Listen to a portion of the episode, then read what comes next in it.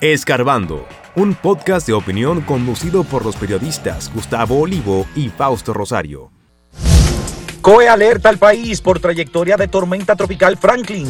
Esta semana llegarán las tropas de Kenia al territorio de Haití.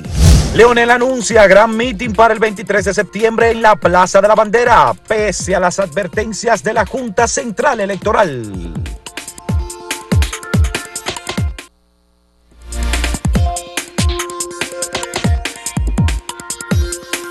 Hay mucho movimiento en la actividad política eh, y particularmente con el anuncio que se supone hará hoy Miguel Vargas Maldonado en horas de la tarde. Ha convocado una rueda de prensa en donde va a pronunciar una especie de discurso para anunciar acuerdos de la oposición y en particular del PRD con el Partido de la Liberación Dominicana y con Fuerza del Pueblo, más algunas organizaciones que ya se han adherido a la propuesta de Fuerza del Pueblo y también del Partido de la Liberación Dominicana. Pero mientras eso eh, esperamos, digamos, se espera el discurso de Miguel Vargas y lo que él vaya a decir, uno entiende que cualquier cosa importante que se vaya a anunciar en ese sentido, eh, tal vez sea la propia dirección de Fuerza del Pueblo, del PLD, que lo anuncie. Eh, es extraño que ellos hayan tomado la decisión de que sea Miguel Vargas de otro partido el que anuncie ese acuerdo. Claro, Miguel siempre ha sido el que ha estado en medio de eh, la búsqueda de... Aunque él ha dicho que... ese pacto. Él ha dicho que, que, no es cierto que sea él como quien sea el principal eh, sostén de esa alianza, ni, ni promotor. Dijo que no. Ya, pero bueno, esas organizaciones van a hacer un anuncio político hoy cuando el país está bastante atento a la tormenta tropical Franklin que ha tenido un extraño comportamiento por la trayectoria y porque no está definido aún el ojo de la tormenta. Según el Centro Nacional de Huracanes de, de Estados Unidos y que tiene su sede en la Florida, esta tormenta parece ser que tiene una trayectoria, cambió de dirección y ahora su entrada se proyecta para el miércoles a la República Dominicana por la ciudad de Asua, a unos 100 kilómetros por hora. En este momento tiene unos 85 kilómetros por hora, con vientos muy fuertes que podrían ir en crecimiento. Y esta tormenta eh, podría afectar toda la parte sur eh, de la República Dominicana y hasta no se ¿eh? Qué trayectoria extraña, porque viene, ¿verdad? Desde el Atlántico hacia eh, la, zona central del Atlántico. Entonces vendría hacia eh, el oeste, eh, suroeste, entonces haría como una curva hacia arriba. Una curva que incluso tocaría o pasaría por Puerto Plata. Importante.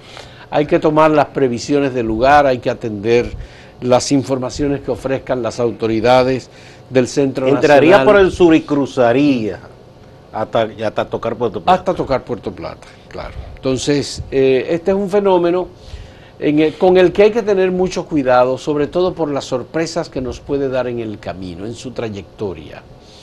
El cambio climático ha representado también un cambio en, en todo el comportamiento eh, del medio ambiente. Y estamos, digamos, entre el 15 de agosto y el 15 de octubre es el momento más intenso de eh, la temporada de huracanes y en donde aparecen los huracanes y las tormentas más peligrosos. Entonces estamos también en ese periodo y por eso habrá que tomar todas las medidas eh, preventivas del lugar para evitar que esta tormenta se convierta en un desastre o en una tragedia. Sobre todo porque hay que ver que cubre eh, una amplia zona, o sea, cubriría prácticamente toda la isla, ¿no? Eh, no el ojo, pero sí todas la, las nubes, toda la lluvia que traería y todo eso, ¿no? Es de amplio espectro este fenómeno, que hasta ahora es tormenta tropical. Es una tormenta Pudiera convertirse en huracán o, si nos favorece la naturaleza, degradarse y quedarse nada más que en una... Eh, ¿Cómo que llaman eso? Eh, hay otro, otro nombre que le ponen que no es tormenta. Una depresión. Depresión. Una depresión. Que, de menor eh, fuerza. Eh, por lo visto, el Centro Nacional de Huracanes de Estados Unidos eh, le ha dado seguimiento. Hay otra tormenta que estaría entrando a México que se llama Hillary, pero que esta tormenta Franklin tiene una trayectoria que podría representar serio peligro también para Estados Unidos. De manera que podría incluso salir fortalecida de territorio de la República Dominicana. Y continuar hacia el norte y, tocar la Florida y todo eso. Así es. Bueno, Gustavo, pues eso es lo que hay. Yo creo que toda la atención eh, a lo que diga de la Dirección de Meteorología de aquí de República Dominicana. ¿Y el COE? Me llamó la atención unas declaraciones de ayer en la tarde de Gloria Ceballo, la directora eh, de la Dirección de Meteorología, que dice que la previsión de lluvia que va a caer en territorio dominicano es incluso mayor que la que, las lluvias caídas en el mes de noviembre del año que pasado. provocaron aquel problema en, que provocaron aquel problema serio, muy serio de inundaciones y fallecimientos de personas por ahogamiento en Santo Domingo, aparte de una interrupción total de actividades en la capital. Bueno, eso llama a que la gente tome previsión. Yo no sé si tiene, tu, su vehículo está en un edificio, una casa que está en un lugar bajo que, suele sufrir este tipo de eh, inundación, la calle, ¿no? Es bueno que tome previsión con tiempo para que no ocurra lo mismo. Igual, eh, qué sé yo, tratar de que en las casas asegurarse de que no penetre el agua, tomar algún tipo de medida y de paso las autoridades que traten de limpiar, ¿verdad? Toda la, tubería de, es una labor preventiva en todos los sentidos, los techos de, las, de los edificios, las residencias, Exactamente. Eh, los desagües limpios, todas las eh, todas las tuberías que hay, que además todas las eh, alcantarillado eh, ese es un proceso largo que hay que hacerlo con tiempo, no ahora ya. Bueno, pero ya que está el aviso, ¿verdad? Uno quisiera que no ocurriera lo mismo y que no se produjesen pérdidas eh, de vidas y ni, tanto daño, ¿verdad? A los hogares, a, los vehículos, a, los negocios, porque todo eso es muy doloroso y costoso, ¿no? Bueno. Eh, vamos a ver que Dios no, nos agarre confesado, como dice. Bueno, vamos a hacer una pausa entonces y volvemos en un momento con otros temas. Y la pregunta que tenemos para ustedes en el día de hoy, de realizarse una segunda vuelta en las elecciones presidenciales, ¿quiénes serían los candidatos? ¿Abel Martínez y Leonel Fernández? ¿Leonel Fernández y Luis Abinader? ¿O Luis Abinader y Abel Martínez? tres posibilidades. Está en manos de ustedes las respuestas. Volvemos en un momento.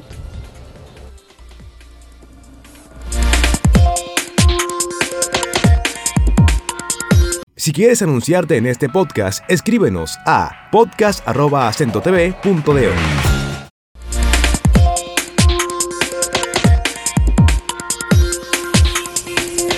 Bueno, el el asunto de la posible alianza, más que todo de Fuerza del Pueblo, que es lo mismo que decir Leonel Fernández, y el PLD, que es lo mismo también que decir Danilo Medina, eh, se habla mucho, se está hablando mucho, se dice que hay una comisión del PLD como tal que dirige Danilo Díaz, por Fuerza del Pueblo está Roberto, eh, el que era de la Junta, Roberto Rosario. Rosario, Rosario Márquez y todo eso, pero, eh, y que hay varias reuniones, pero en concreto no hay nada. Y por un lado hay eh, la advertencia de aliados tradicionales del expresidente Fernández, como la FNP, que dice que si se da esa alianza con Danilo Medina, que ellos no estarán apoyando ni pactando ninguna alianza con Fuerza del Pueblo.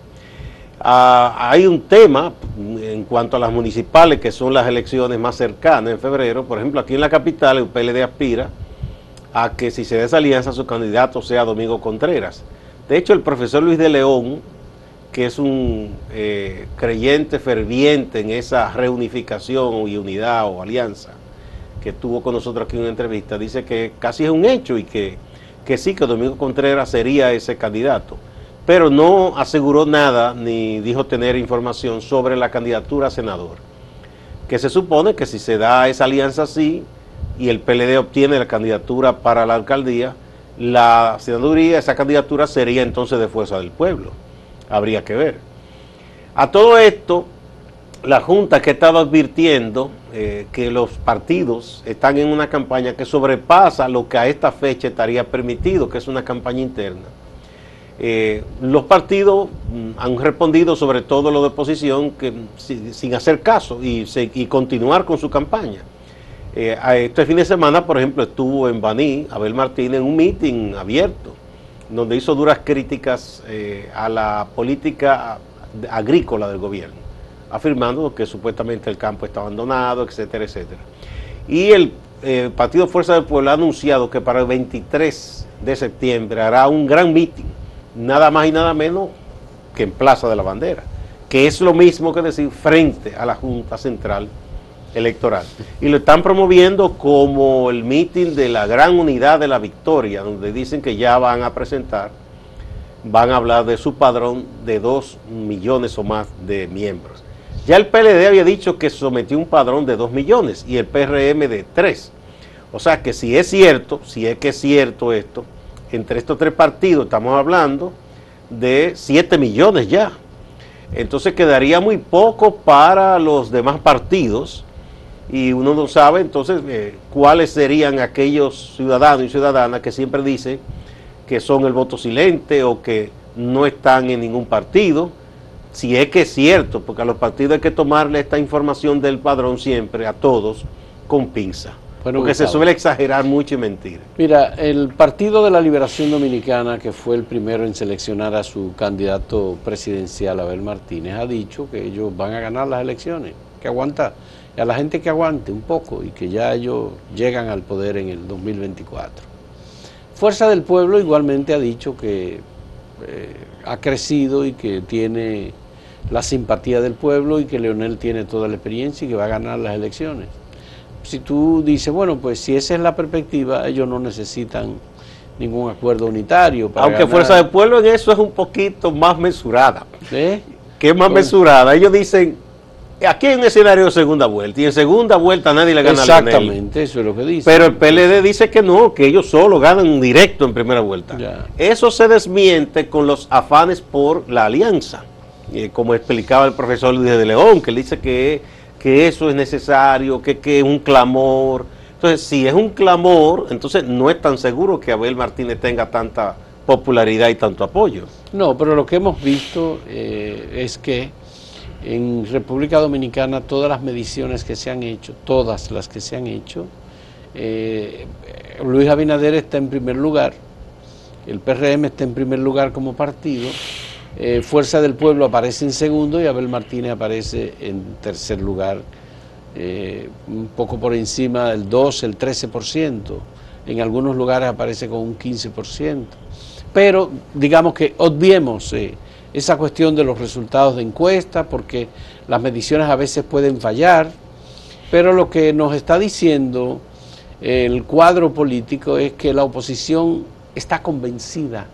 que necesita una alianza para derrotar al Partido Revolucionario Moderno, tanto en las municipales primero como en las presidenciales y congresuales eh, segundo. Entonces, Obviamente que esa alianza quien la va a anunciar es Miguel Vargas en el día de hoy.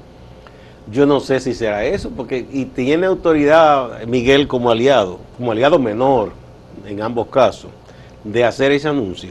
Bueno, porque Miguel Vargas ha puesto todos sus, sus esfuerzos en conseguir que Leonel y Danilo depongan sus actitudes divisionistas o de separarse y mantenerse separados eh, para eh, gestionar una alianza que lo lleve a él a ser, si no al candidato, por lo menos tener una posición relevante con el Partido Revolucionario Dominicano. Pero por mejores intenciones que tenga el ingeniero Vargas Maldonado para ambos partidos y para su propio partido, el PRD, ¿verdad? Que es un partido que tiene un nombre histórico, aunque está muy disminuido. Lo cierto es que como él, ha habido otros, el caso de José Fran Peñaguaba, del BIS, que hizo de todo y hasta escribió documentos de propuesta antes de que se dividiera el PLD. ¿Tú recuerdas? Ujú. En donde decía que se le podía dar, por ejemplo, a Margarita la senaduría y no sé cuánto, y muchísimas cosas inventó. Eh, y no se dio. Igual el profesor Luis de León eh, me admitió en esta entrevista que hicimos que él hizo inúmeros esfuerzos, pero lamentablemente se lamentaba que ni Danilo Medina lo recibió, ni Leonel Fernández tampoco, y que ahora tampoco ha sido recibido por ninguno de los dos, que ni siquiera lo incluyeron en la dichosa comisión. Pero él insiste en que el bochismo mira, hay que salvarlo y que hay que haya comisión, las heridas que ahí se produjeron y las consecuencias de cualquier intento de alianza va a producir eh, por lo menos eh, nuevas divisiones. Hay gente que no toleraría que Danilo Medina pacte con Leonel Fernández.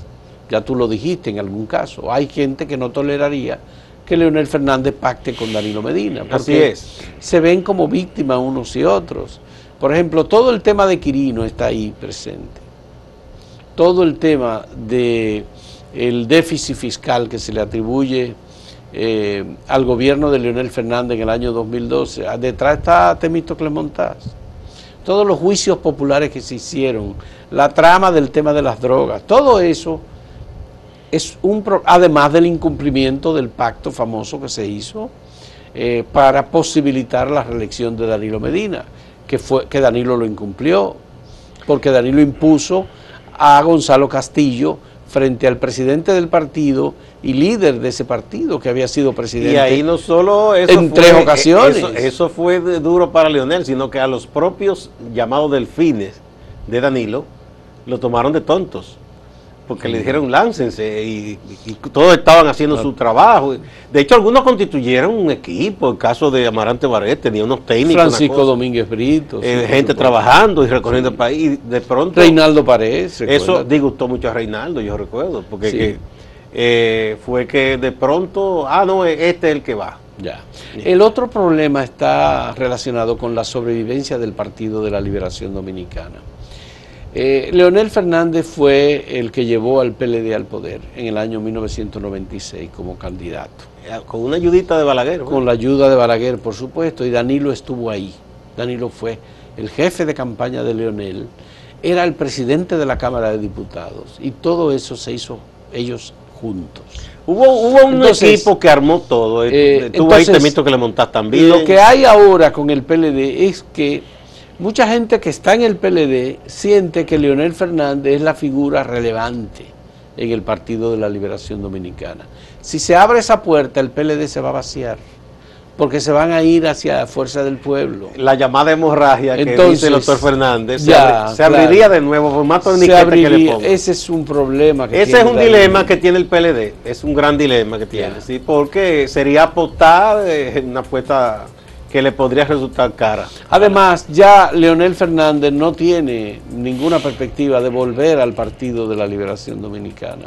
Él tiene un partido que él creó, él controla los organismos, A su imagen y semejanza. los mecanismos de ese partido, a su imagen y semejanza.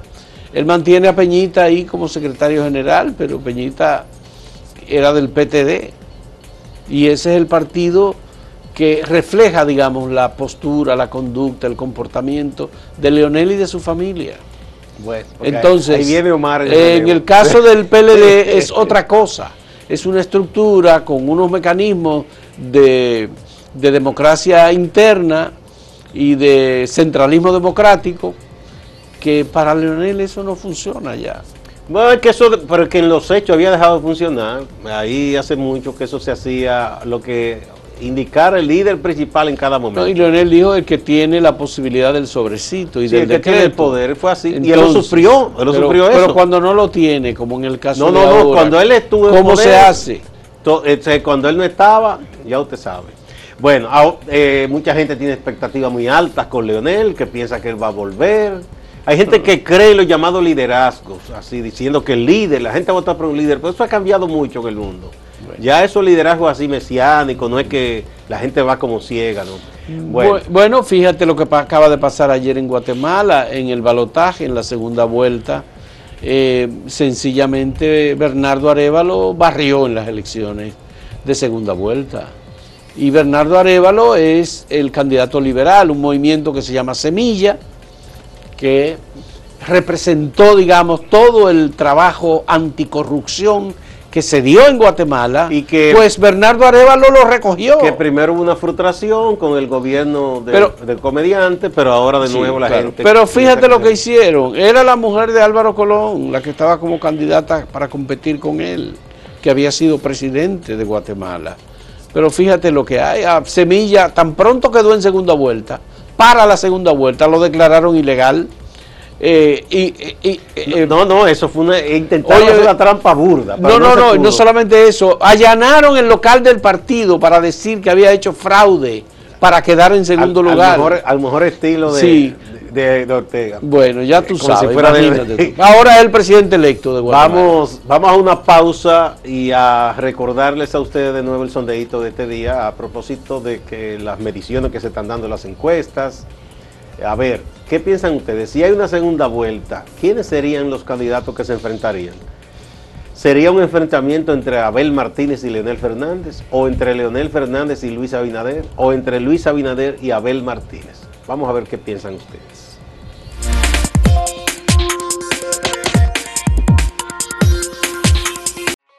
Síguenos en redes sociales, arroba acento diario y arroba acento TV.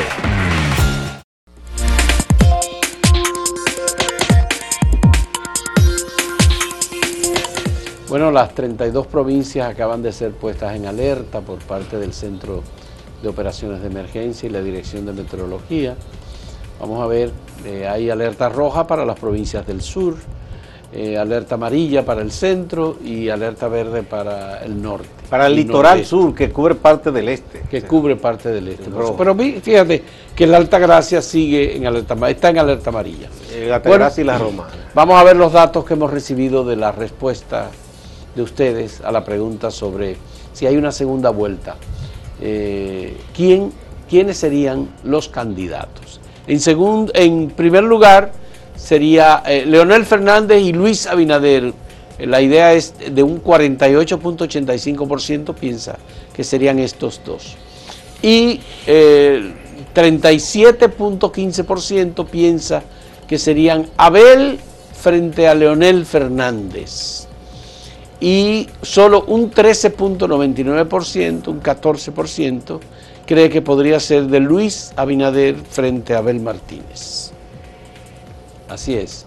Esos son los datos que hemos recibido directamente respondido en acento en el portal. Bueno, aquí entonces en Twitter, aquí tenemos que la, opción eh, mayoritaria, porcentaje mayoritario, 39.9%, piensa que en una segunda vuelta los candidatos serían Luis Abinader y Leonel Fernández. En segundo lugar, con 30.7%, opinan eh, lo que, ahí están los que opinan que serían Luis Abinader y Abel Martínez. Y en tercer lugar, con 29.4%, ahí están los que piensan que sería en una segunda vuelta un enfrentamiento entre Abel Martínez y Leonel Fernández. Bien, vamos a ver ahora en YouTube cómo es el dato que hemos recibido. El 69% piensa que serían Leonel Fernández frente a Luis Abinader. El 16% cree que sería Luis Abinader frente a Abel Martínez y un 15% cree que sería Abel frente a Leonel. Esos son los datos recibidos. Bien, vamos a pasar ahora con Máximo Laureano, nuestro compañero en Santiago con un reporte de las notas más importantes ocurridas allí el fin de semana. Adelante, Máximo.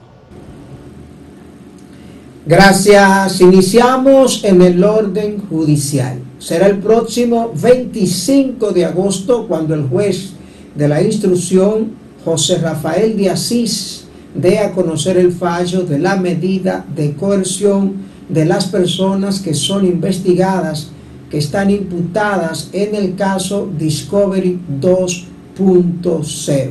Son personas que según las investigaciones, según las informaciones que ha ofrecido el Ministerio Público, se dedicaban a la extorsión, a la estafa, utilizando las plataformas en las redes sociales utilizando la tecnología. Estafaron sobre todo a personas que residen en los Estados Unidos, sobre todo personas de avanzada edad. Hay que decir que se agregó una persona más. Ahora son 25 los implicados, porque en días recientes fue apresado Miguel Ángel Vázquez Disla. Sobre este proceso, sobre la medida de coerción, ofrece algunos detalles la fiscal Soureli Jaques. El Ministerio Público presentó prisión preventiva contra 18 de las personas. Eh, hay una persona que en la medida de coerción colaboró con el Ministerio Público, con su, abogado eh, defensor técnico, y el mismo, ella eh, está en proceso de cáncer, admitió todos los hechos del Ministerio Público contra uno de los imputados, que ella trabajaba en uno de los call Seguimos con las notificaciones del Ministerio Público en Santiago. Fue apresado en esta ciudad, en un sector de la zona sur, específicamente en la Barranquita, una persona identificada como Luis Alberto Ramos San, apodado Luisito La Uva. Según las informaciones ofrecidas por las autoridades, Luisito La Uva está considerado como el líder del microtráfico en Montecristi. También se le atribuyen otros hechos como asesinato. Junto a Luisito La Uva también se apresó a Jennifer María Cruz Montolio. Se ha identificado, las autoridades la han identificado como la pareja de Luisito La Uva. También fue apresado Ranel Guillermo Adams, apodado Mano Suave. Este sería cómplices en las acciones que cometían los dos anteriores. Agregar que hace una semana en Montecristi varias mujeres encabezaron una marcha pidiendo que se apresara al tal Luisito La Uva. Estas mujeres que hicieron un llamado a la Procuraduría General de la República le atribuyen algunas muertes a esta persona que fue apresado por las autoridades. Pasamos a otro tema, pero que también tiene que ver con el orden judicial. Una mujer fue filmada mientras golpeaba a un niño de 8 años de edad. Eso ocurrió en el barrio Santa Lucía, La Mosca, distrito municipal Santiago Oeste. Los vecinos hablan de que habían hecho la advertencia, de que habían hecho las denuncias, pero que no se actuaba. Tras difundirse este video, la mujer fue apresada por las autoridades policiales y del Ministerio Público. En las próximas horas se solicitaría medida de coerción en su contra. Distante pero pendiente, actualidad y objetividad desde Santiago. Siga con la programación de Acento TV.